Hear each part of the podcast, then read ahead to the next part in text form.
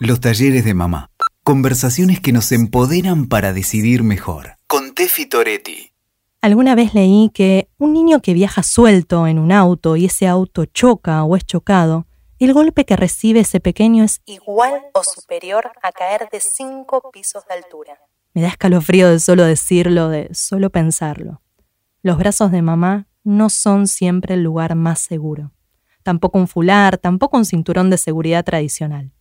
Una butaca de auto mal instalada, por más costosa, por más sofisticada que sea, es un peligro potencial que debemos advertir, que debemos saber cómo advertir. De igual manera, un chico que viaja mal sujeto, por ejemplo. La seguridad vial es responsabilidad de todos y debería ser un compromiso de todos. Por eso hoy te invitamos a acompañarnos en este nuevo episodio para descubrir juntos todo lo que necesitamos saber para que nuestros hijos viajen seguros.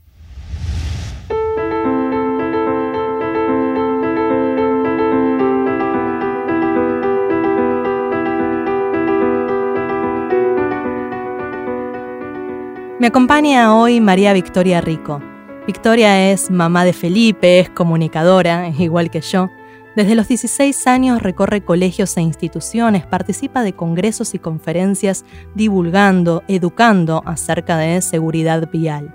Es también miembro de la Fundación Gonzalo Rodríguez, que promueve información acerca de la movilidad segura de los niños en el tránsito, ¿no? tanto en Latinoamérica como en Caribe y es también familiar de un fallecido en la tragedia de Santa Fe, allí por 2006, no sé si recordarán ustedes, el 8 de octubre, y eso la ha llevado a convertir en angustia en información, ¿no? en capitalizar una tragedia para convertirlo ¿no? en, educación para muchos más y poder evitar este tipo de, de recuerdos tan, tan trágicos.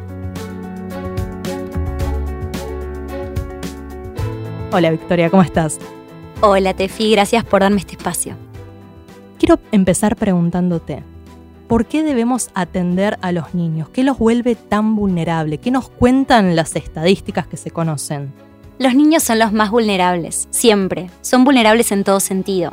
No sé si te pasa con Zoe, que a lo mejor tiene miedo cuando entra a un lugar nuevo y busca tu mano, te pide que la alces si tiene una pesadilla o, llorando va corriendo hacia vos. Todo el tiempo, es la historia de mi vida esa. bueno, eso es porque son vulnerables. El tema es que no solo son vulnerables en cuanto a sus sueños, miedos o angustias, son vulnerables físicamente, son vulnerables conductualmente, son vulnerables, básicamente. Cuando hablamos de, estadísticas o, algo que nos muestre cuál es la realidad y por qué estos niños son tan em, débiles en, relación al tránsito, podemos hablar de que a nivel mundial mueren 1.3 millones de personas en siniestros viales y aproximadamente 6.600 en Argentina de manera anual. A su vez, cada cuatro minutos, a nivel mundial también, muere un niño por un siniestro de tránsito, siendo esta la principal causa de muerte en personas de entre 0 a 14 años. Y ahí vemos la vulnerabilidad extrema que tienen. Vicky, vos decís, y esto es una diferencia que está bueno destacar, eh, hablas de siniestros de tránsito, no hablas de accidentes, que normalmente es la palabra que utilizamos la mayoría, ¿no? Decimos accidentes domésticos, accidentes de tránsito. ¿Por qué en este caso es incorrecto decir accidentes? Porque lo accidental es algo fortuito. Suponete que vos vas con un auto y cae un rayo en mitad de la ruta y te accidentas. Eso sí es un accidente. Vos no podías prevenir, no sabías que ese rayo iba a caer sobre tu auto. Cuando hablamos de siniestro, hablamos de cosas evitables. Hablamos de personas que no le ponen eh, el cinturón de seguridad a un adulto, que no se lo ponen, personas que no sientan a un niño en un sistema de retención infantil, que no controlan a un nene cuando cruza la calle, personas que suben a los niños a motos, o sea, hay un montón de, situaciones que hacen que esto sea un siniestro y no un accidente. De esos cuatro, de esos niños que mueren cada cuatro minutos, la mayoría suceden esas muertes por siniestros de tránsito y no por accidentes. Y hay que decirlo muchas veces por falta de información, ¿no? Porque no hay maldad detrás de todo esto. Estamos hablando a veces de las personas que más amamos en este mundo, que son nuestros hijos, pero hay falta de información. A veces creemos que la silla más cara es la mejor y no va a suceder nada, pero como contaba antes, una silla mal instalada es tan peligrosa como cualquier, o más, o más incluso. O más peligrosa. ¿no? Tal cual. Y eso es falta de información que justamente ¿no? Eh, es lo que nos motiva hoy a a, reunirnos. Me, me gustaría que nos, como que nos lleves de la mano en un recorrido, ¿no? Supongamos una, una familia tipo, a mí mismo me, a mí mismo me ha sucedido. Creo que el comprar, ¿no? La butaca, comprar el huevito es una de las inversiones de dinero más grandes que hacemos, ¿no? Porque son verdaderamente muy, costosas, ¿no? Eh, desde luego hay de todos los rangos, pero en general hay que invertir mucho dinero. Y también hay poca información al respecto, todo está muy tenido por el marketing y por esta es la mejor silla del mundo. Y creo que está bueno que las familias que están a punto de comprar su huevito, comprar su butaca, escuchen qué tenés para contarnos acerca de a qué atender, ¿sí? a qué prestamos atención cuando vamos a hacer esta inversión de dinero. Claro, tal cual. Es un, gasto bastante importante y muchas veces, como bien dijiste, nos dejamos llevar por eh, el marketing, por la publicidad o por los consejos de un vendedor quizás no informado. Eh, y eso generalmente termina, termina siendo un error grave. Cuando uno piensa en comprar la sillita ideal o, piensa en, buscar el SRI, como le decimos, sistema de retención infantil perfecto para nuestro hijo, hay que tener en cuenta primero por qué hay que usarlo. El auto está creado para un adulto. El airbag los cinturones de seguridad, el asiento, incluso el volante, todo, todo está pensado para una cabezales, digo, no, no está pensado el asiento para tal cual, para que Exactamente, está todo pensado para un adulto. Entonces, si un niño va a viajar en un auto o en un vehículo, tiene que viajar adaptando su movilidad, ¿sí? Con un, la silla o el sistema de retención infantil, con un huevito, con lo que corresponda. Cuando hablamos de comprar la silla ideal, hay que tener en cuenta cuatro factores. Primero la selección, ¿cómo la elijo? Bueno, la silla ideal siempre tiene que ser perfecta para tu hijo según su peso y altura y también perfecta para tu auto, porque tu auto puede tener un tipo de anclaje que la silla no tenga, ¿sí? Y esas cosas no se pueden instalar si no vienen de fábrica. Se puede porque lamentablemente el mercado ofrece esas instalaciones, pero no es seguro, no está recomendado y no está certificado, que es lo más importante. Cuando nosotros hablamos de elegir la sillita ideal, hablamos de los grupos. Tenemos varios grupos en los que los niños entran según su peso y altura. El grupo 0 o 0 más, que va de 0 a 10 kilos, o de 0 a 13 o a 18 según el modelo. El grupo 1, que va de 9 a 18 kilos y que va a favor de la marcha. El grupo 0 y 0 más tiene que ir obligadamente a contramarcha. Y el grupo 2 y 3, que va desde los 18 kilos hasta que el niño llegue al metro 50 de altura no hablamos de una edad hasta, que hasta la que los niños tienen que usar la sillita, eso es algo simplemente referencial. Un niño tiene que viajar en un sistema de retención infantil hasta que llegue al metro cincuenta de altura. Eso es así siempre. Ese es un buen dato, ¿no? Porque muchas veces entendemos o he escuchado, bueno, a los seis meses el huevito no sirve más, tenés que cambiar a la butaca, ¿no? Creo, esa es como la referencia que yo recuerdo que alguien me la dijo, no te puedo dar así como la fuente exacta, pero alguien me lo dijo. Y lo cierto es que mi nena a los seis meses era muy chiquita todavía, porque siempre fue con textura mucho más eh, delgada, ¿no? más bajita de peso no, es, no era la típica nena de, no sé, de seis meses. Y de hecho, los chicos cambian muchísimo en términos de peso, altura, contextura, ¿no? Eh, a veces teniendo la misma edad. Por eso la edad es, como, como decís, es una referencia, pero definitivamente no es el dato que te lleva a elegir. Incluso muchas veces eh, buscamos la manera de, informar en cuanto a edad, más que nada porque la gente siente como la necesidad de saber hasta qué edad. Y la realidad es que el percentil del niño latinoamericano, en promedio entre los 8 y los 12 años, llegan a medir un metro cincuenta. Pero depende del niño. Hay niños que miden un metro cincuenta a los 8, hay otros que lo miden a los 10 y hay otros a los 12, dependiendo, como decías bien, de la contextura. Yo llego acá al local, ¿no? Y me agarra el, el vendedor con experiencia o sin experiencia o con ganas de venderme, ¿no? ¿Qué le tengo que preguntar? ¿Qué tengo que chequear de la sillita? ¿Vienen homologadas? ¿Cómo es esta información? Sí, tal cual. Todas las sillitas tienen que venir certificadas y homologadas. ¿Cómo te das cuenta? Con una etiqueta que tienen en la parte de atrás.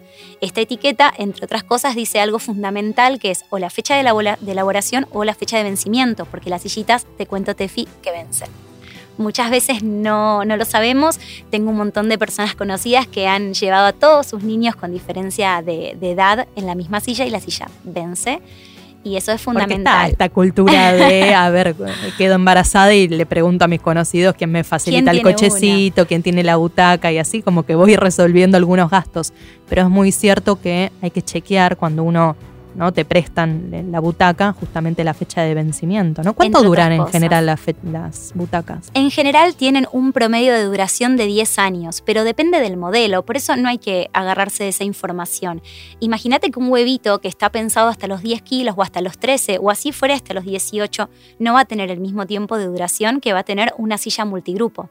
Nosotros tenemos sillas y convertibles, que son las que pueden ir para atrás o para adelante, las combinadas, que abarcan muchos grupos, pero siempre mirando hacia adelante, y las multigrupo, que abarcan muchos grupos justamente, pero también pueden ir a favor de la marcha y en contramarcha. Entonces, el mercado de sillitas es enorme y hay un abanico de posibilidades muy grande. La realidad es que para los padres termina siendo confuso cuando uno va a comprar la sillita. Hemos recibido comentarios de personas que, que angustiadas nos escriben porque les han sugerido los vendedores que el niño no tenía que ir a favor, no tenía que ir a contramarcha y que tenía que ir a favor de la marcha, ¿no? Y son situaciones que, bueno, nada, necesitamos informarnos todos para, para poder elegir la silla correcta y sobre todo que el niño viaje seguro. Ah, quizás porque la sillita que intentaba venderle no iba a contramarcha el tiempo como Lamentablemente requerido. es muy probable que suceda eso. Entonces llego al, al local, me fijo que esa silla esté homologada, que la fecha de vencimiento sea eh, la correcta, digamos. Vos recién mencionabas todos estos tipos de sillita, la, la convertible, la. Porque creo que la mayoría lo que apuesta es hacer por ahí una inversión grande que dure mucho tiempo y que vaya acompañando todas las etapas. ¿Es conveniente eso o es conveniente un tipo de sillita para cada etapa de crecimiento de nuestros hijos? Mira, primero quiero aclararte algo, la fecha de vencimiento o, o de fabricación puede estar en la sillita, pero también en el manual. Lo aclaro porque hay personas que ven la sillita y no lo encuentran, debería estar, pero hay muchos casos en los que lo ponen en el manual, bueno, que, que lo busquen ahí también. En realidad, no hay una silla que esté bien o esté mal eh, usar, digamos. Todas, si están homologadas y certificadas, deberían cumplir con las normas, porque se supone que así es como funciona, ¿no? Hay una realidad y es que la silla multigrupo, que abarca muchas edades, está más sujeta al error de colocación. ¿Por qué? Porque si vos tenés que colocar un huevito o una silla de etapa 1, una silla de etapa 2, la colocas de una manera, en cierto tiempo el niño no la puede usar más y tenés que adquirir otra. Es verdad, monetariamente es un gasto mayor, pero la silla multigrupo en general, uno tiene que estar muy atento a cuánto está pesando y cuánto está midiendo esa criatura, porque hay que sacarle y ponerle partes. Entonces, si bien son, son convenientes desde lo monetario y si vos las colocas bien, también son súper seguras, hay que tener en cuenta eso, hay que ser muy detallista con la colocación y con la adaptación para cada etapa del niño. Mm, y hay que decirlo, a veces no son, no son tan intuitivas de cómo le vas sacando las partecitas. A veces implica desarmarlas y volver a armar. Y no es tan sencillo como No. parece. Y los errores que se pueden cometer son potenciales peligros, ¿no? Tal cual. Nosotros siempre hablamos de, de los electrodomésticos. Eh, el argentino es muy de, de cuando compramos un electrodoméstico lo va a probar y quizás no lee el manual, porque, bueno, hay cosas que son más intuitivas y, bueno, de última, si una licuadora se rompe, es un, nada, es un mal momento, pero es un objeto, es un, electrodoméstico. Ahora, con la sillita hay que leer el manual siempre y hay que estar alerta a estos cambios, porque frente a una, a una mala colocación o una mala instalación, lo único que la única persona que corre riesgo es, la, es el niño que está sentado ahí arriba. No, no es algo, algo que pueda dejarse pasar, es, es muy importante. Algo que, que- que te comentan los vendedores es que las sillitas, dependiendo obviamente el modelo, dependiendo la marca, tienen distintas formas de sujetarse al asiento, ¿no? Está el Isofix, que por algún motivo en algún momento corrió que era más seguro, ¿no? Eh, no lo sé si es así o no. Me acuerdo que en su momento cuando cambiamos el auto dijimos, bueno, que tenga Isofix. y el auto vino sin Isofix. Dije, uy, por Dios. Eh, no es que lo compramos específicamente por eso, pero como Pero que teníamos esta creencia de que era más seguro que, por ejemplo, creo que las otras se llaman lunch o latch, Latch. latch, my English, o a- al cinturón, digamos, tradicional. ¿Cuáles son las diferencias entre una y otra? ¿Es verdad que hay una que es más segura que la otra o no? Tiene que ver con lo que te contaba antes, con la instalación. El cinturón de seguridad para que ate a la silla, para que, digamos, la, la- la puedas situar en el, en el habitáculo, el cinturón puede ser de dos puntas o de tres puntas, por ejemplo. Y después el sistema Isofix o Latch también son sistemas de anclaje. El sistema Isofix es un gancho duro y el sistema Latch es un gancho flexible. No hay nada que sea más segura que la otra, o sea, los anclajes no es uno más seguro que el otro. En realidad la diferencia radica en la instalación. El Isofix son dos ganchos, uno en cada extremo de, de- de la silla, de la parte de atrás de la silla, y cuando uno los coloca, sentís un clac que te dice que lo colocaste bien. El cinturón es más engorroso y es más largo el proceso, pero si están bien instalados, todos son igual de seguros. Solo uno es más simple y más fácil de colocar que otro.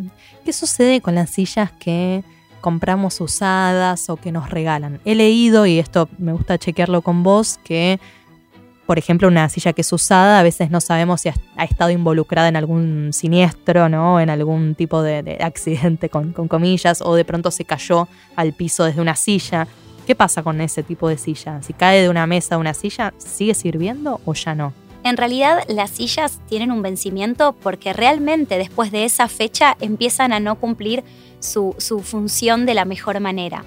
Si vos hoy usás una silla vencida, quizás no te pase nada, pero quizás sí. Y en ese caso uno no sabe si esa silla va a responder y va a cumplir su función como debería. Hay casos en los que con una silla vencida frente a un impacto se termina desarmando la silla, cosas que lo hacen muy grave. Cuando hablamos de una silla usada, en general la recomendación es que la silla, siempre que se pueda, sea nueva, entendiendo la situación económica de todos. No, siempre es una opción. Siempre que se pueda, debería ser nueva. Y si es usada o prestada o comprada, lo ideal sería que sea de algún familiar muy cercano, más allá de para chequear el vencimiento, para chequear y que nos confirmen que no estuvo en un siniestro, que no estuvo en un impacto o algo que la haya dañado. Muchas veces por fuera está impecable, pero internamente tienen roturas, microfisuras, daños que no la hacen tan efectiva y eso es un riesgo muy grande para la criatura que se va a sentar ahí. Muy bien.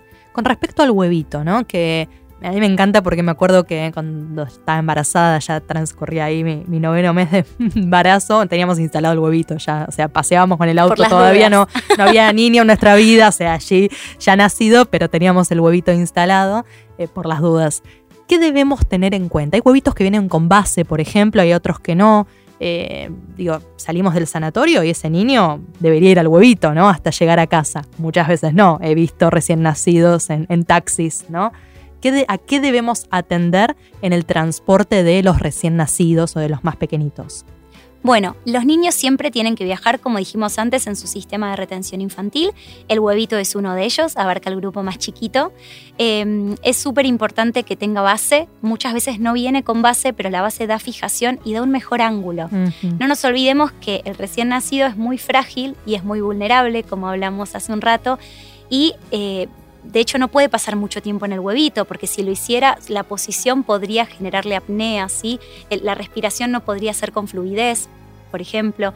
Entonces, como hay que tener en cuenta que el niño más de 90 minutos en un huevito no puede estar, hay que tener en cuenta que el niño tiene que tener cierto ángulo a la hora de estar en el huevito. No, no es simplemente subirlo al huevito y ya. La base siempre es buena. Muchas veces no viene, pero realmente es recomendable. Bien, eh, esto que, decís de lo de la posición, he escuchado a muchos padres que el niño se duerme, el recién nacido en el auto, lo sacan del huevito, lo llevan con el huevito y lo dejan durmiendo la siesta o el tiempo que dure. Eh, así, en el huevito, ¿no? Y es cierto esto que vos decís, los chicos no deberían pasar demasiado tiempo, ¿no? En esa posición, es potencialmente muy peligroso. Primero, la sillita, el huevito o el SRI, como le, quieran decir, no es un objeto para que el niño pase mucho tiempo. Eso ya de por sí es así. Tiene una tela que provoca mucho calor, que no es buena para un recién nacido. Además de eso, como decíamos recién, la postura, la posición que abarca el niño, uno dice, pero en el huevito está cómodo. Claro, porque el niño nace con una posición bastante similar a la posición fetal. Entonces en el huevito está súper contenido y es una realidad. Lo que sucede es, como te comentaba anteriormente, que muchas veces cuando pasan los 90 minutos en un huevito, la respiración no fluye como debería y se provocan apneas. Entre otras cosas, también puede tener algún tipo de trastorno digestivo por tener casi todo el peso del cuerpo de la parte superior sobre el abdomen son cosas que muchas veces uno no sabe. Es muy común que ver madres que van con el huevito adentro de la casa y que por ahí el niño pasa horas. Claro.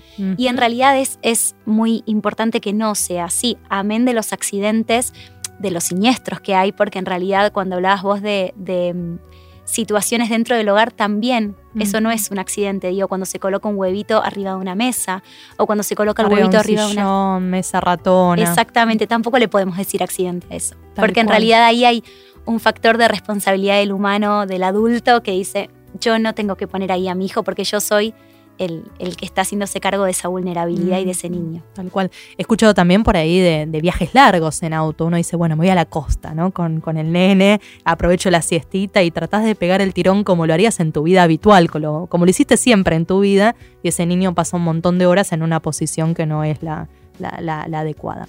Bueno, supongamos que tenemos ya el, huevito comprado ahí. Con la eh, base. Con la base, muy bien, porque escuché este podcast y compré el huevito adecuado. Em, cuestiones que debo tener en cuenta para la instalación, cuáles son los errores frecuentes que cometemos, tanto para el huevito como para la butaca. Bien, primero, em, hablando un poco también de ese huevito que vos compraste, es bueno tener en cuenta, no solamente como te dije antes, que sea acorde al peso y altura del niño y que sea acorde a tu auto y al tipo de anclaje que tenga. También acorde a quien lo vaya a manipular. No nos olvidemos que hay casos en los que por ahí una abuela es la que se ocupa del cuidado del niño y a veces se compran sillas que los abuelos no pueden manipular por el peso, por ejemplo, por la comodidad. Eso es algo también a tener en cuenta. Cuando uno lo va a instalar, hay muchas cosas a, visualizar, pero principalmente, como dije antes, leer siempre el manual, que es el que nos va a indicar cada silla, porque hay muchos modelos de silla en el mercado, cada silla cómo debe ser instalada. Y por otro lado, tener en cuenta que si yo coloco la silla y con mi mano no hábil desde la parte de abajo intento moverla, si yo la muevo hasta 2,5 centímetros, eso indica que la silla está bien colocada si yo hago un movimiento de la silla y se mueve más de 2,5 centímetros, ahí hay algo que está mal. ¿Sí? No puede estar floja. De hecho, muchas veces existen em, ganchos que se le llama la H, por ejemplo, que tiene que ver o, lo que hace es generar tensión en ese cinturón para que uno no, no pueda moverla, la silla, con facilidad, ¿sí? Para que frente a un, a un impacto o algo, el cinturón no ceda. Claro. Y esa silla se pueda mover. Mira, yo recuerdo una vez que mi marido, la silla se movía más de, este porcentaje que vos indicas y lo que hizo fue un error gravísimo. Bueno, no sé si gravísimo, pobre, pero es un error dentro de, la instalación que fue pegar el asiento del conductor a la silla, al huevito en ese momento, para como contenerlo. O sea, la silla, claro, vos intentabas moverla y no, estaba trabada con el asiento del copiloto, digamos. Y con el tiempo yo leí que eso era incorrecto, no es bueno. No tiene que estar nunca ningún tipo de silla colocada contra un asiento. Esto que te hablaba de, los ganchos eh, H, muchas veces vienen dentro de la silla incluso. Hay que leer el manual, porque el manual te dice si ya viene dentro de la silla, si no, si vos lo podés colocar. Hay sillas con las que se puede colocar y sillas con las que no. Entonces, bueno, nada, son cosas a tener en cuenta. Pero eso, eso que hablábamos de que la silla no se pueda mover tiene que ver con la instalación de la silla al auto. Ahora bien, cuando ubicas a tu hijo, en la silla también tenés que tener en cuenta, por ejemplo, que no se pueda pellizcar el arnés, que es el cinturón. Mm, si vos mm. lo podés pellizcar, no está lo suficientemente ajustado como debería. Eh, hablábamos de, errores, por ejemplo, poner el cinturón torneado o, como decía, poner el cinturón a una altura que no es la correcta. Hay muchos eh, errores de ese tipo y en cuanto a instalación es muy común el error de colocar la silla a favor de la marcha antes de tiempo Ahí nos estamos metiendo en un timón, pero antes de entrar ahí, que eso es como un universo, es un capítulo aparte, lo que es la contramarcha, que es ahí donde queremos detenernos particularmente, ¿en qué lugar del auto debería ubicar el huevito eh, o, la butaca? ¿En el medio, detrás del copiloto, detrás del piloto? El lugar más seguro siempre es en la plaza trasera, eso desde ya. Los niños tienen que viajar en la parte trasera del vehículo. Yo te lo aclaro, pero la realidad es que en, la práctica no se cumple mucho, por eso es siempre bueno decirlo. Eh, y la posición más segura es la posición, eh, la posición trasera central, más que nada porque nos protege a los niños de los impactos laterales. Bien. Luego, si tenemos dos hijos, o muchas veces sucede que en la posición trasera central no tenemos el sistema acorde de anclaje para ubicar la silla. Entonces, la posición siguiente en seguridad es detrás del acompañante. Primero porque manejamos con preferencia a derecha y también porque las avenidas de alto tránsito suelen tener ascenso y descenso por ese lado. Bueno, nada, si tenemos dos hijos, por supuesto el más pequeño tiene que ir en la zona más protegida y el más grande en, la siguiente, más que nada porque es menos débil y, es más fuerte o, bueno, al ser más grande necesita menos eh, este cuidado. Claro, a mí me sucede, por ejemplo, en el medio que tengo el cinturón que es de cintura nada más, no de dos puntas. de dos puntas, ¿no? que va solo a la cintura y no me sirve, digamos, para, instalar la, silla. O sea, ahí es donde inevitablemente tengo que ir a la posición de detrás del copiloto, ¿verdad? Exactamente. Ojo que hay sillas que son para instalarse con cinturones de dos puntas, hay sillas que son para instalarse con cinturones de tres puntas. Ajá. Eso depende de cada modelo. Bien. Ah, eso es otra de las cuestiones que debería preguntarle al vendedor en función del auto que tengo. Hay que preguntar muchas cosas antes de comprar la silla. Es, es muy importante tener en cuenta, tener en cuenta eso. Bien. Eh, íbamos a, a- al temón de, de la contramarcha. ¿Por qué los niños y hasta qué edad deberían viajar a contramarcha? Mira, yo te voy a responder con una suposición. Si nosotros como adultos pudiéramos viajar a contramarcha, sería algo ideal. El 90% de las lesiones fatales se reducen o en realidad el 90% se previenen, mejor dicho, con la contramarcha. Imagínate la estadística que te estoy dando, es tremendo. Es tremendo. Los niños deberían viajar a contramarcha el mayor tiempo posible. Si tenés una silla acorde y un auto que así lo permita, si pudieran, eh, no, no hay un tiempo límite. Hay muchos mitos con, con la comodidad de los niños, con las piernas reclinadas, y en realidad los niños no suelen tener problemas, no suelen ir incómodos, y bueno, básicamente le estás protegiendo la vida. Si el niño va a favor de la marcha, su cabeza pesa más en proporción a su cuerpo que la de un adulto, ¿sí? Entonces muchas veces ocurre que a favor de la marcha frente a un impacto o ni siquiera frente a una Mm, frenada brusca, sucede que los niños van con la cabeza hacia adelante provocando un latigazo cervical. Y en muchos casos eh, el desenlace es algo fatal. Y en otros tantos el desenlace es uh, problemas de salud severos o, o daños muy importantes. Entonces la contramarcha salva vidas. Ahora nos están escuchando, pero yo los invito también a ver, hay un montón de videos circulando, videos oficiales que muestran a los autos que se utilizan en pruebas y a los muñecos y muestran justamente ahí al, al bebé, al niño en una butaca que viaja a favor de la marcha ante un impacto simulado, el modo en que se contorsiona ese muñeco. Da es- escalofríos. Da escalofrío, aún Sí. sabiendo que es un muñeco que no siente Sí. nada de lo que está sucediendo para que ustedes vean la distinción entre un impacto a contramarcha, como el niño se hunde en el asiento y luego no va hacia adelante cuando termina de darse el impacto, a un chico que está volteado. ¿Sabes, Vicky, que a mí me costó como mucha, mucha discusión el mantener la contramarcha durante tiempo, ¿no? Porque justamente está este mito en torno a- al niño incómodo, ¿no?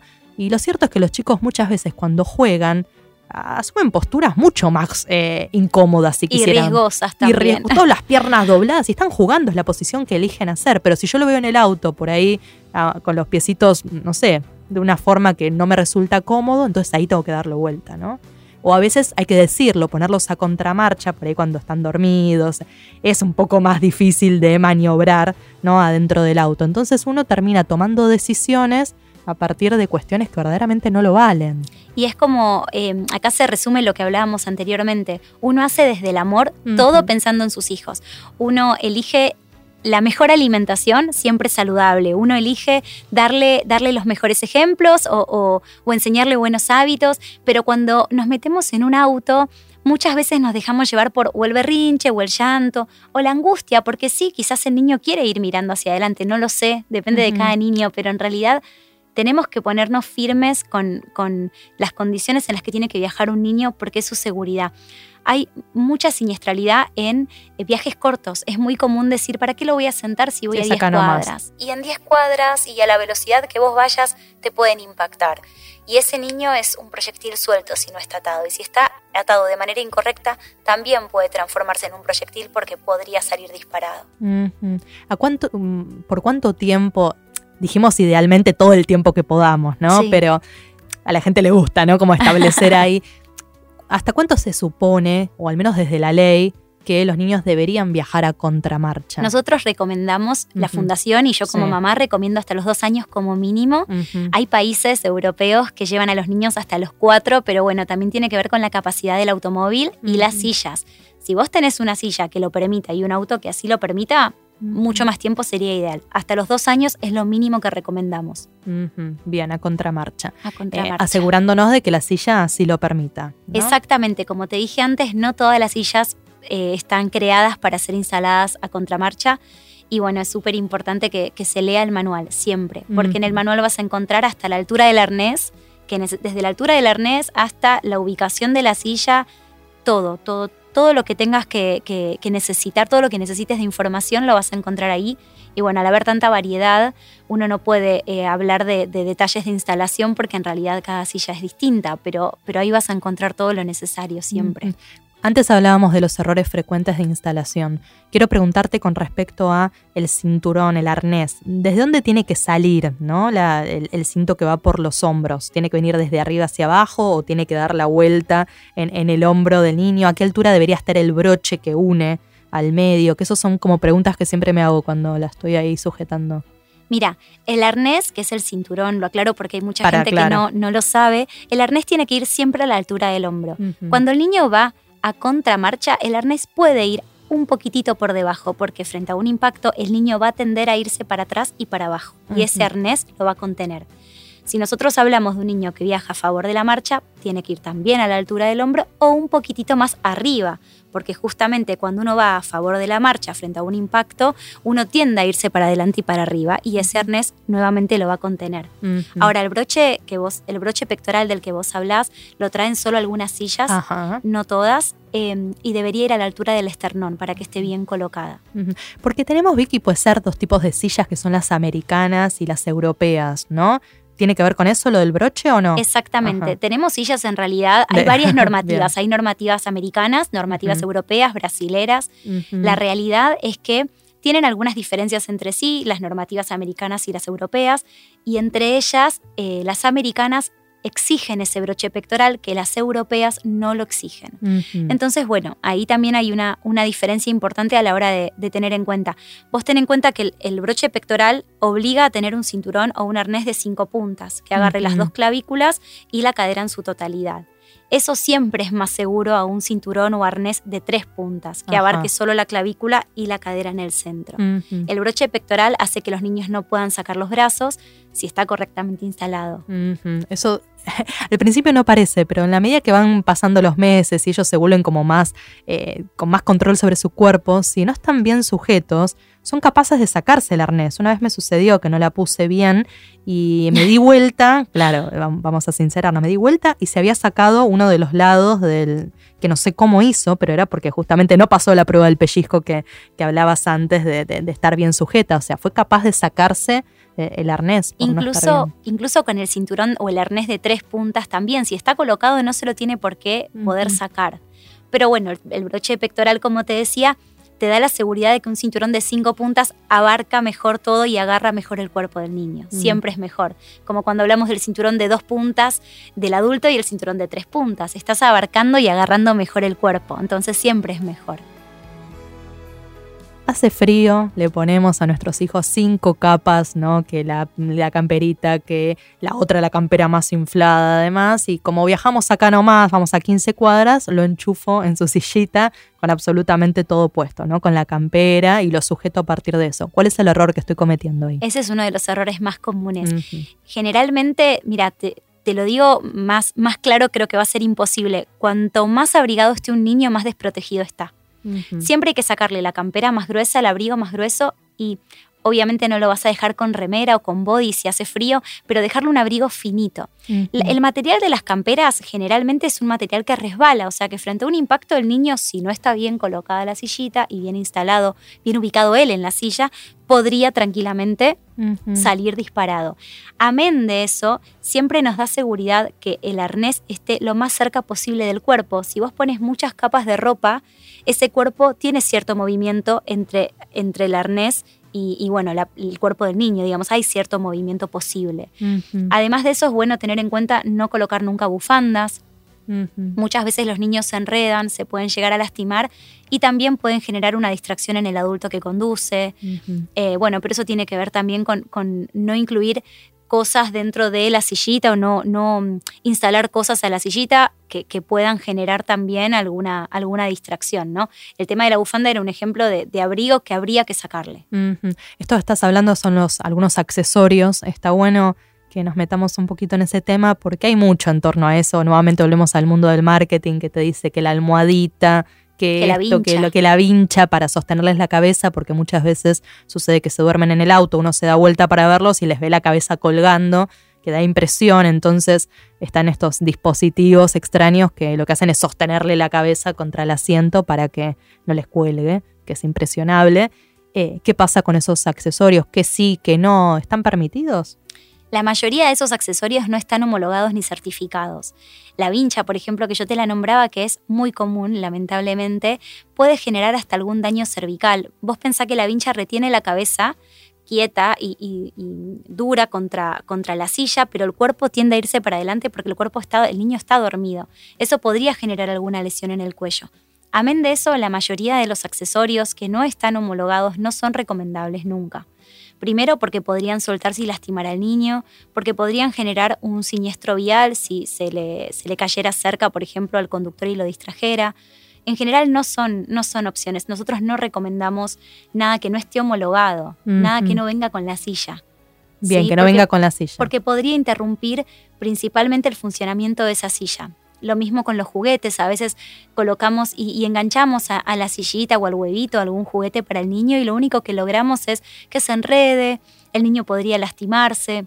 Todos los niños pueden viajar con un peluche o con, con algún juguete, pero no tiene, que estar no tiene que estar agarrado a la silla, no tiene que ser muy chiquito para que el niño no se pueda ahogar, no tiene que ser muy grande para que no lo pueda manipular, digo, tienen que cumplir ciertas condiciones. No, entender también que en un impacto de pronto un juguete que tiene determinadas características puede salir proyectado como si fuera, no sé, una bala, ¿no? Algo, es que es un proyectil. Es un proyectil, un juguete inocente. De pronto, en una situación tan extraordinaria como un, siniestro de tránsito, puede ser realmente muy peligroso. El celular también, cuando muchas veces entregamos en el auto, ¿no? Bueno, Tefi, tal cual, eso te iba a comentar. Es muy común que uno se suba al auto y en el apuro siento al nene en la sillita, me siento, me pongo el cinturón y arranco y deje al lado, en, quizás en el, en el, asiento del acompañante de la cartera.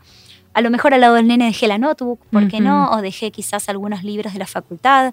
Eh, bueno, lo hacemos todo el tiempo, ¿no? Yo a veces uno está tan apurado, tirás todo como viene atrás del asiento, ¿no? Y es verdad esto. Estás es súper común y no es más que un proyectil. Frente a un, ni siquiera te digo un siniestro o un impacto fuerte, frente a una frenada brusca, todo se mueve dentro del auto. Y esas cosas que se mueven no solamente pueden dañarte a vos como conductor, sino que pueden dañar a lo más importante que tenés, que es tu hijo. Entonces, lo ideal y lo que recomendamos es ubicar todos los objetos en el baúl, ¿sí? Nada, las cosas que quedan sueltas, que sean, como te digo, un peluche del nene quizás, pero no dejar eh, objetos sueltos, porque realmente esos objetos inocentes aparentemente pueden generar lesiones graves. ¿Qué opinión te merecen los espejitos? Que al menos yo debo confesarte, ahora no sé si me voy a arrepentir de decírtelo. Eh, tenemos uno en el viaje a contramarcha porque nos daba como más seguridad el poder, quizás yo darme vuelta, yo que no estoy manejando, darme vuelta y ver si, si, está dormida, si se está riendo, si está llorando, qué está pasando, porque creo que uno de los grandes motivos que lleva a los padres a tomar la decisión de dar vuelta la marcha de, de la silla digo, mirando al frente, es porque no lo ven a los niños y les genera como ¿no? mucha ansiedad. Entonces decís, bueno, necesito ver, necesito ver qué pasa, hay mucho silencio, ¿qué sucedió? Entonces el espejito como que nos da, ¿no? Esa, nos devuelve, nos da feedback de la situación. ¿Están permitidos, no? En realidad los espejitos no están homologados. Hay una realidad y es que es útil, nos da tranquilidad, calma nuestra ansiedad como padres, pero a menos que el niño tenga una indicación médica que requiera que se lo esté controlando constantemente, no están recomendados, principalmente porque son un foco de distracción. Una cosa es que vos tengas colocado el espejito y que mires en un momento porque llora y ya, y otra cosa es que nada, circules mirando básicamente por el espejito. Y en ese caso, dejas, e, ese tiempo que vos mirás el espejito es tiempo que vos dejás de mirar el camino, que dejás de mirar el volante, que dejás de mirar por dónde circulas. Y bueno, en, ese, en esos segunditos se te puede cruzar un perro, un auto, bueno, un montón de cosas que podrían hacer que ese viaje termine mal. A veces es cuestión de segundos, ¿no? Microsegundos. El otro día eh, mi marido venía con el auto y en un semáforo en verde, todas las condiciones bien dadas, digamos, normales, eh, y salió un chico de 14 años en una bicicleta detrás de un camión que estaba estacionado cruzando en rojo y mi marido, que hacía dos cuadras atrás había tenido como un pequeño accidente o, siniestro que le había golpeado otro auto un poquito, estaba como demasiado atento porque había quedado sugestionado por la situación de hacía dos cuadras atrás y dice, son las cosas de la vida, ¿no? Pero si yo no estaba tan atento como estaba, porque venía de esa situación, probablemente yo a ese chico lo iba a atropellar porque no había forma que me diera cuenta o reaccionar, ¿no? Si uno viene como en general a veces viene, que es no con todas las luces completamente puestas, ¿no? En, en el camino como corresponde. Eh, a veces pues, son cuestiones así de microsegundos. Es que en la seguridad vial como en la vida todos tenemos que ser responsables y de todos depende. De que cada uno haga su aporte y conduzca con responsabilidad eh, la movilidad que elija manejar, ¿no? así sea el chico que iba en bicicleta, en moto o, incluso como peatones. Creo que todos somos responsables y todos como parte de esta sociedad tenemos que hacernos cargo de eso. Y que en un microsegundo, como decís vos, en un quiero mirar si el celular de repente, no Cambiaste sé, me la un radio, mensaje. Sí. Tal cual. Cambiaste la radio.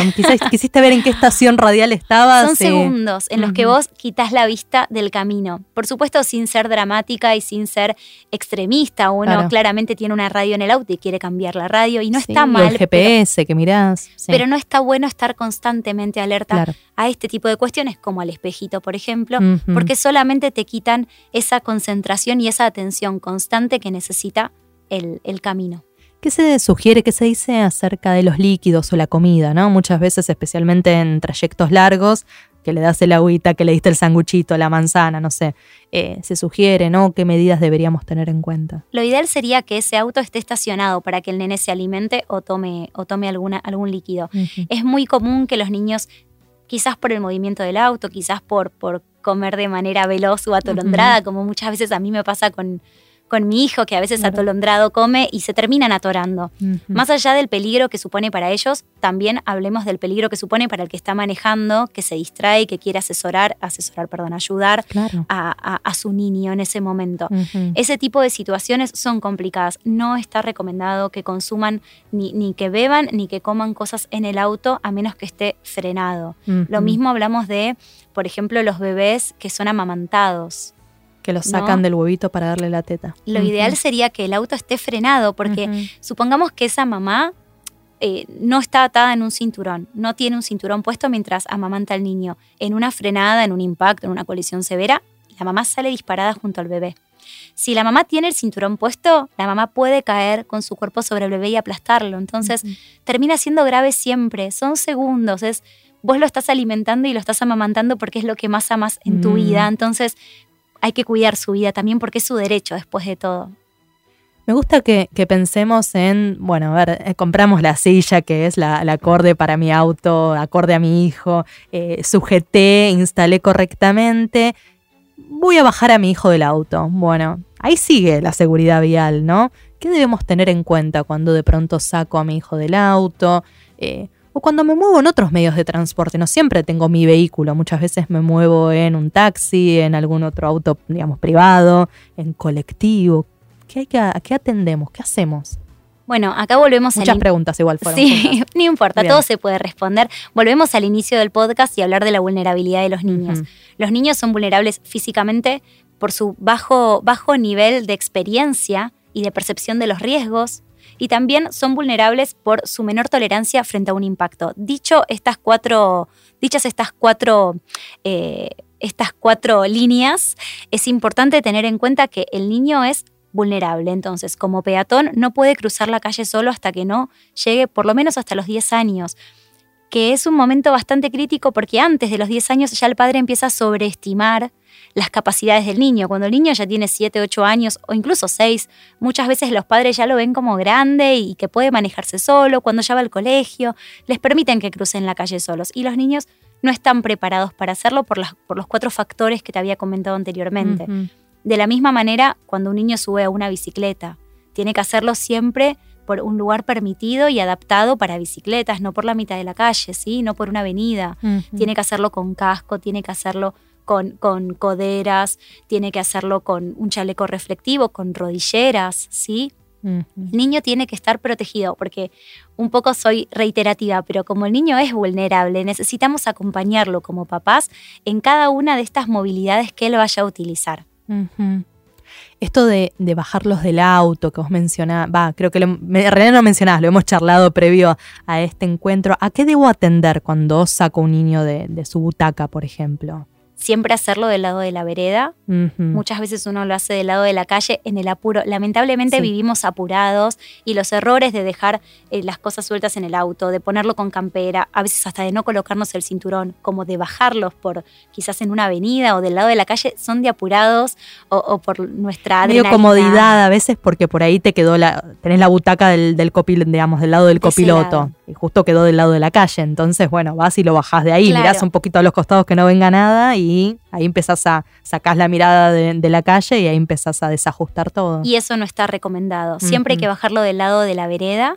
¿Sí? Y siempre obviamente controlando que no pase una moto, que no pase una bicicleta, que no pase alguien o algo eh, que, pueda lastimar a ese niño. El niño es responsabilidad nuestra, hasta que se pueda valer por sí mismo y creo que siempre. Yo me imagino que por más que Felipe tenga 18 años, yo voy a seguir siendo Tal cual. Su no sé, responsable por él. No sé, quizás claramente no va a ser así, pero así lo voy a sentir yo como mamá. Entonces creo que uno tiene que hacerse cargo de, de, la cuota de responsabilidad que tenemos frente a esta vulnerabilidad tan grande. ¿Qué sucede cuando viajamos en colectivo, por ejemplo? Bueno, los colectivos claramente no tienen cinturón, por lo que colocar una sillita sería casi imposible. Los niños tienen que viajar sentados, siempre. Así como se le da el asiento a una embarazada y a una persona mayor, se le tiene que dar el asiento a un niño. ¿Por qué? Porque no tiene las mismas facultades que un adulto para agarrarse, sostenerse y prestar atención a todo su entorno, como habíamos hablado anteriormente. A su vez, si el que va a viajar es un, recién nacido o un bebé muy chiquito, debería ir con su huevito. Más que nada para estar contenido, porque como bien dijiste al principio en la presentación, uno quiere proteger a su hijo, pero los brazos de mamá no siempre son la mejor opción. Cuando hablamos de, vialidad y hablamos de, de, viaje en transporte público, en auto, los brazos de mamá no son la mejor opción. Por más que vos lo quieras agarrar bien fuerte, la física va contra ello y a veces nada, no lo puedes retener. ¿Qué asiento sería el más adecuado? No sé si recordarás, pero hacía un tiempo los, el sector eh, supuestamente permitido o habilitado exclusivamente para la gente mayor o con cierta discapacidad o eh, los, las embarazadas o con niños pequeños eran los de adelante que eran los más expuestos, los que estaban bien pegados a, la parte delantera del colectivo. Y esto cambió hace no sé cuántos meses previo a esta cuarentena. Eh, ¿cuál sería quizás el lugar más seguro? En realidad el lugar más seguro es aquel asiento en el que el niño pueda estar bueno, sentado justamente y pueda tener de dónde agarrarse. Adelante, como bien decís, no es la zona más segura. Frente a un impacto es muy probable que salga disparado, ¿sí? Entonces, lo ideal es que este niño pueda viajar sentado, sea el asiento que le den o que encuentre, y nunca adelante de todo, que es la parte de mayor exposición. De todos modos, los, eh, el transporte público en general tiene menos siniestralidad y también por su tamaño, los impactos suelen ser eh, recibidos de una manera más eh, más suave, porque bueno, físicamente absorbe la fuerza del impacto todo el cuerpo y al ser un cuerpo mucho más grande quizás que un auto, o que bueno, ni hablar si van en bicicleta, que el cuerpo es la propia carrocería, ¿no? Tal cual. Eh, en un impacto, en un, en un, transporte público, se supone que debería ser menor esa lesión que van a recibir los, los ocupantes del lugar. ¿Cómo haces, Vicky, cuando tenés que viajar en taxi? Cuando tenés que viajar en un Uber, cuando tenés que moverte en algún transporte que no es tu auto y no tenés la butaca? Bueno, eh, eso te iba a decir. Muchas veces es muy común, incluso que te pase a buscar a alguien y te diga te llevo eh, y que no tengas dónde sentar al niño. Siempre que se pueda programar el viaje, hay que llevarlo en su, silla porque el viaje en, cualquier vehículo es, igual que el viaje en tu propio auto. Em, y siempre, siempre estás como, eh, nada, siempre estás como, como dependiente, pendiente de muchas cosas, de, cómo viajo, de, de, qué me pongo, de qué le voy a poner al nene, de cómo lo abrigo. Y en muchas oportunidades uno se olvida de eso que es, te diría, no es un detalle, es lo más importante. Si no tenés cómo viajar en, con sillita, si no podés llevarlo en sillita, bueno, claramente tienen que ir en la parte de atrás, ¿sí? Siempre. Pero ten en cuenta que cuando se le pone, por ejemplo, el cinturón a un niño, el cinturón cuando hablamos de que en la sillita tienen que viajar hasta el metro cincuenta es porque hablamos de la altura del cinturón. Cuando vos le pones un cinturón de seguridad a un nene y que claramente no está, no, tiene el cuerpo desarrollado para eso, generalmente se le provocan lesiones. El cuerpo, el cinturón termina pasando por zonas que no debería, le lastima el cuello, le lastima partes del cuerpo frente a un impacto. Yo no sé si decirte cómo puede viajar seguro sin sillita. Porque no, es seguro. No es seguro, tal cual. Mira, una colega una vez me Soy dijo. poco flexible, perdón. No, no, pero está, está muy bien. En realidad, una colega una vez me dijo, bueno, no, me dice, la pregunta es otra, es como anterior, es vos tenés que planificar tu vida para que no llegues a la situación en la que digas, tengo que subirme a un taxi y no tengo butaca, no tengo buito, o sea, no, no tenés que llegar a esa instancia, porque en realidad tu cabeza, así como está atenta de agarrar el pañal, agarrar el cambiador, agarrar la campera, también está pendiente en saber que tu hijo no puede viajar de otra forma que no sea con su butaca, con su bebito o con un sistema de retención infantil. Dice, es, es cambiar la cabeza. Y claro, claro. Es un cambio de paradigma y un cambio cultural, porque lamentablemente el argentino tiene mucho, tenemos mucho los argentinos, eh, de esto a mí no me va a pasar, a mí no me pasa, total, voy a la esquina y vuelvo. Y no es algo del argentino en realidad, me corrijo, es algo latinoamericano. Som-. Somos en general así, ¿no? Como, como, bueno, a mí no me pasa porque son dos minutitos, voy y vengo. A mí y en no me ese va a voy y pasar, vengo claro. y en el a mí no me va a pasar, te pasa. Yo también siempre pensé que no me iba a pasar hasta que a mí me pasó. Y Ujú. bueno, nada, cuando uno, uno participa o vive de cerca o, o experimenta algo en relación a, a un siniestro vial, se da cuenta de que la vida es hermosa, pero hay que cuidarla. Y que nosotros somos responsables, pero no solo por nosotros, sino justamente por nuestros hijos, porque es su derecho, su derecho principal. ¿Qué sucede con los chicos en motocicleta? Aquí por suerte cada vez eh, veo menos, he visto. Me ha tocado viajar a otras partes del mundo, en Vietnam es una locura. Hay familias enteras, cuatro personas viajando eh, en una motocicleta destartalada y no mamá, papá, nene, nena en el medio. Yo dije, qué locura. Bueno, esto es una situación extraordinaria, pero ¿a qué atender cuando hay una moto en la familia? Bueno, principalmente los niños no tienen que viajar en moto. Empezamos así. La recomendación es que no viajen en moto. Incluso la Organización Mundial de la Salud habla de ello y de la vulnerabilidad de la moto como así del niño. Pensemos que frente a un impacto, la carrocería es el propio cuerpo del que va viajando en esa moto. Entonces, frente a alguna colisión, el cuerpo es inevitable que salga lastimado. Lo que decimos siempre es, bueno, como, como te comenté anteriormente, los niños no pueden viajar en moto, no tienen que viajar en moto. Ahora, existe una realidad, como te dije antes, latinoamericana en la que la moto es un, un vehículo cuasi familiar, quizás por la situación económica, porque es más accesible que un auto. Hay zonas en las que no hay transporte público. Ujú. Entonces, a veces la moto termina siendo la opción, aunque nos pese y no nos guste. Hay que entender que, que, bueno, que si bien, como dije antes, no lo recomendamos, tenemos que asesorar al que lo tenga que hacer y no tenga opción para que por lo menos lo haga de la manera más segura posible. Entonces, primero, cuando un niño se va a subir una moto, hay que evaluar las distancias. Si va a ser un viaje corto, ¿no es una opción ir a pie? Si va a ser un viaje largo, ¿no hay algún transporte público en el que se lo pueda llevar? Bueno, eso es súper importante. Si no hay opción, y realmente no hay opción, hay que tener en cuenta que el niño tiene que tener un casco propio, acorde a él y a su cabeza y a su circunferencia. ¿sí? de la cabeza.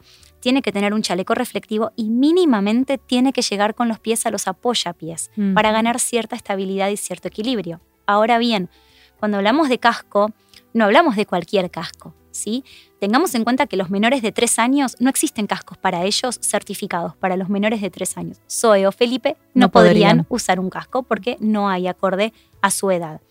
Ahora bien, el casco es muy importante porque el casco también tiene vencimiento, porque el casco no se puede prestar. Si yo te presto mi casco, es probable que se deforme por los diferentes tamaños de cabeza y formas de cabeza. Y ya entonces no, no protege de la misma manera. El casco hay que, hay que cuidarlo tanto como una sillita, ¿sí? El casco frente a un impacto hay que cambiarlo, el casco no se puede caer porque si se cae varias veces podría ir dañándose internamente. Generalmente el casco tiene, bueno, la capa exterior, que uno es la que más cuida, y en realidad la capa exterior nos protege de daños físicos. Pero la capa interna, que es la que se va dañando frente a impactos, colisiones o caídas severas del casco, es la que nos protege en realidad internamente la cabeza, es la que absorbe la energía cinética frente a un impacto y hace que el, cerebro no sufra contusiones, ¿sí? Entonces es súper importante también atender al casco. Hago hincapié en esto porque muchas veces es como bueno, le pongo el casco de la mamá y, y no, por favor no, porque si le ponemos un casco que no es el correcto, tampoco es seguro. Sabes que hubo una pregunta que me quedó pendiente cuando hablábamos de las butacas, que tiene que ver con la limpieza, porque cada dos por tres me agarra ahí como las, ganas de dejarla un poco más reluciente después de, de, varios tiempos de uso. ¿A qué debemos atender? ¿Se puede limpiar con cualquier producto? ¿Puedo limpiar todas las partes normalmente? ¿O hay algo que hay que particularmente considerar?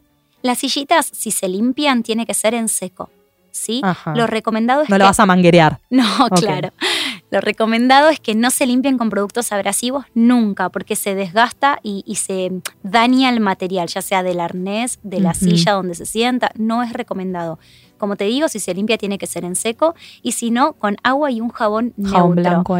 Nunca jamás en el, nunca jamás en el lavarropas y atender sí a la instalación nueva de la silla, ¿sí? O, o, el armado, porque muchas veces para lavarla la desarmamos y al volver a armarla encontramos un nuevo desafío. Ese armado de la silla tiene que ser tan correcto como la primera vez que la instalaste y la armaste. Yo sabes, Vicky, me filmé cuando la desarmé, porque, y le dije a mi marido, igual tengamos el manual cerca que, que te hablaba de cómo desarmarla y armarla, porque Claro, sacar las partes es como hasta sencillo y te diría divertido, pero después es un rompecabezas. no es tan sencillo que por dónde va el arnés, que dónde se ajusta la, la, funda. No es tan fácil de hacer y ahí podemos cometer un error que vuelve a esa silla potencialmente un peligro.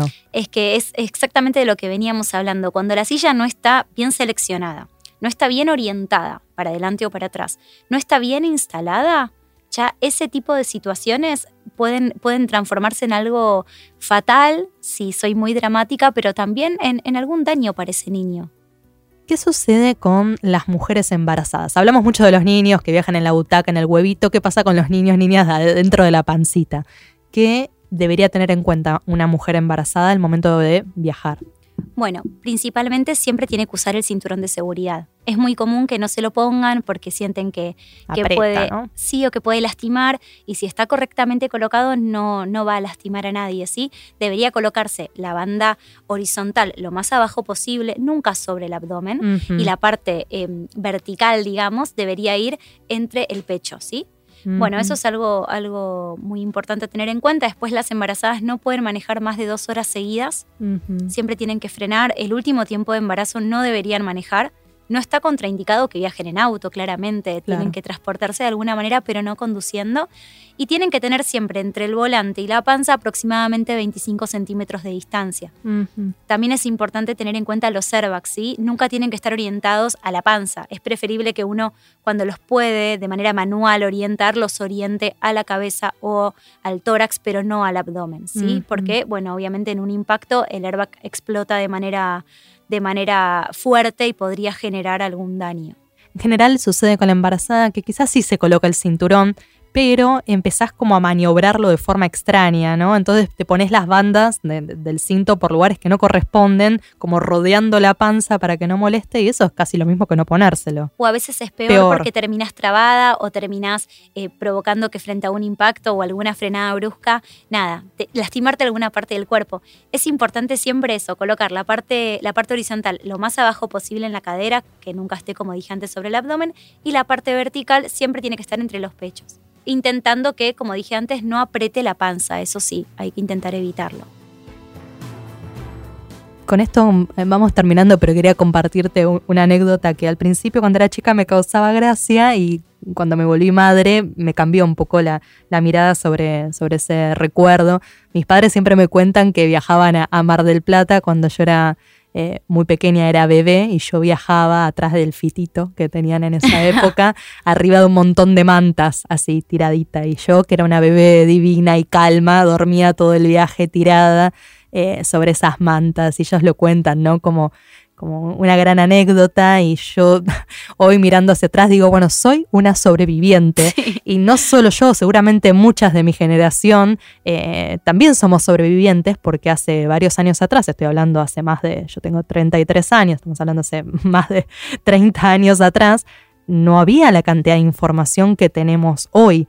Eh, ¿no? al respecto. Entonces, eso era gracioso y hoy lo miro hacia atrás y era tremendo porque ante cualquier mínimo, una frenada, no hacía falta un gran impacto. Yo podría haber salido disparada por, por el parabrisas. Es lo que te contaba antes. Uno, uno hace todo desde el amor y, seguramente tu familia cuando te colocaba ahí lo veía como algo súper divertido incluso, porque es una gran anécdota hoy. Pero hoy que tenés tanta información sobre la mesa, que podés averiguar tanto, que podés chequear, porque no te conté, pero incluso las sillas podrían chequear, hay un ranking para que vos elijas y te fijes la que vas a comprar. A eso me encantó, a ver. Se llama PESRI, porque es un programa de evaluación de SRI. Mm, PESRI. Vos ahí, por ejemplo, entras y te, encontrás con un ranking para, eh, bueno, en el que se evalúa eh, las distintas sillas según, nada, diferentes factores. Es un ranking de estrellas. Bien. Digo, con tantas herramientas, con tanta información al alcance de la mano hoy, sería una pena no, no cuidar a nuestros hijos. Es como una prueba de eficiencia, ¿no? De, de las sillas. Eso está bueno, porque muchas veces pedimos consejos sobre las marcas y demás, y bueno, poder chequear un ranking oficial en donde te digan cómo performó una silla ante la simulación de un siniestro, me parece que es un dato muy válido, ¿no? Incluso la fundación eh, a la que pertenezco pertenece a ese programa también y participa. Eh, es súper importante porque uno va a encontrar todos los modelos. Cuando entras es una página muy intuitiva, muy fácil de, acceder. Y bueno, vos pones la marca o quizás de la, de la silla o el modelo que, que tenés o que vas a comprar y bueno, te das ese tipo de detalles que es, que es muy útil. Por eso digo, teniendo tanta información, teniendo tanta, tantos lugares donde acceder a, este tipo de datos que necesitamos, no nos cuesta nada hacer las cosas bien. Es frenar y decir, bueno, voy a viajar en el auto otro, llevo la sillita. Bueno, voy a viajar en un auto, en un taxi, llevo eh, la base y el huevito. O voy a ponerlo a contramarcha. O voy a intentar no darle, no sé, el teléfono. Es muy común que se le dé el teléfono a los niños y también los podría lastimar. No está bueno. Es frenar y pensar en todo lo que podemos hacer por ellos. ¿Existe en nuestro país algún lugar donde yo pueda ir a que chequeen que yo puse bien la silla? En realidad no. Ajá pero nosotros dentro de la fundación estamos por lanzar ahora, mira, justo, pareciera, que, lo, fue todo fríamente pareciera que lo hubiésemos arreglado. Eh, con la fundación estamos por lanzar un programa con el que se va a hacer una videollamada, vos te, bueno, nada, ingresás al Instagram que tenemos y... ¿Cómo es el Instagram, Vicky? usasilla.ar. También hay una página que es usasilla.org en el que puedes encontrar toda la información que necesites sobre instalación o demás eh, en relación a la silla siempre, ¿no? Bueno, nada, en el Instagram cuando lo lancemos la gente va a poder anotarse sin problema y se van a coordinar videollamadas con técnicos para que puedan hablar sobre la instalación de la silla, chequear que esté bien hecha y ayudarte para que lo puedas hacer. Es algo bastante novedoso porque estamos lanzándolo ahora. Justamente. Está bárbaro, es como un chequeo, porque uno por ahí ha escuchado mucha información, chequeaste el manual, te aseguraste de intentar evitar todos los errores frecuentes, pero aún así que una voz autorizada te diga, tranquila Tefi, que, que está bien instalada, que tu hija va segura, y bueno, a mí me trae calma. Está bueno. ¿Con qué mensaje te gustaría que, nos vayamos, que cerramos, que cerremos este encuentro?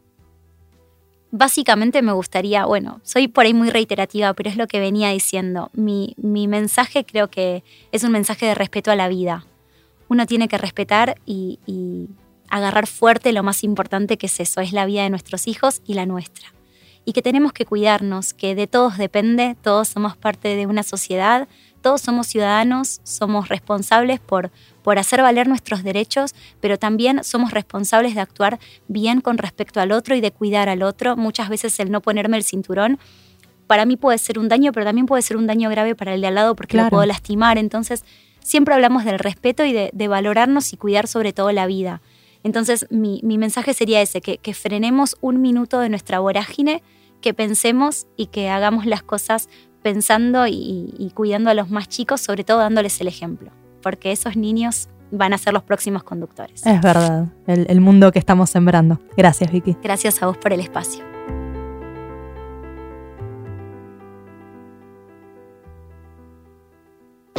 Escuchaste los talleres de mamá con Tefi Toretti. WeToker. Sumamos las partes.